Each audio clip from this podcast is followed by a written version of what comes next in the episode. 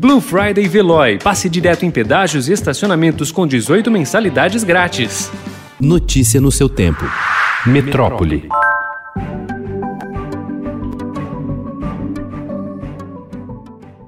O presidente Jair Bolsonaro disse ontem que vai revelar nos próximos dias a lista dos países que compram madeira ilegal da Amazônia. Em discurso na cúpula do BRICS, bloco formado por Brasil, Rússia, Índia, China e África do Sul, Bolsonaro afirmou que o país sofre com injustificáveis ataques em relação à região amazônica e algumas nações que criticam importam madeira brasileira ilegalmente da Amazônia. Então revelaremos nos próximos dias o nome dos países que importam essa madeira ilegal nossa através da imensidão que é a região amazônica, porque daí sim estaremos mostrando que esses países, alguns deles que muitos nos criticam, em parte, né, têm responsabilidade nessa questão.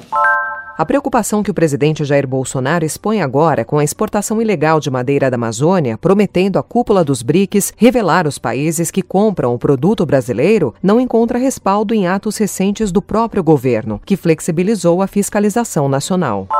Um casal e uma criança morreram soterrados após um trecho de falésia desmoronar sobre eles na Baía dos Golfinhos, uma das mais famosas do distrito da Praia da Pipa, litoral sul do Rio Grande do Norte. O acidente ocorreu no fim da manhã de ontem. As vítimas foram identificadas como Sol de Souza Pereira, um bebê nascido em 7 de abril deste ano, Estela Silva de Souza, de 33 anos, psicóloga natural de Natal, e Hugo Mendes Pereira, nascido em Jundiaí, de 32 anos.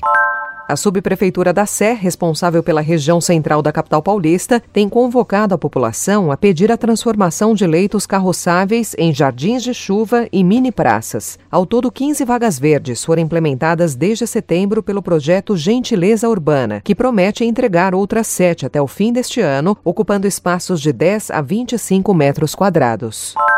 Um novo modelo de concessão do estacionamento rotativo na cidade de São Paulo, a chamada Zona Azul, começou a funcionar ontem com duração prevista de 15 anos e já sob críticas. A licitação foi questionada na Justiça em 2019, mas acabou liberada. Entre os focos de queixas está o congelamento do número de vagas no estacionamento rotativo, que precisa ser entre 43.521 e 60.800. Outra exigência do contrato é a ampliação da oferta para 51.606 lugares, que serão implementadas até fevereiro de 2021 e precisam permanecer durante a validade da concessão indícios de um novo aumento de Covid-19 já preocupam Paraisópolis, uma das maiores favelas de São Paulo, na zona sul da capital paulista. Moradores relatam guinada no número de atendimentos por síndrome respiratória na última semana e descrevem que o atual cenário começa a lembrar fases mais agudas da pandemia. Já o hospital israelita Albert Einstein, referência no tratamento de Covid no país, está em situação de alerta em relação aos casos.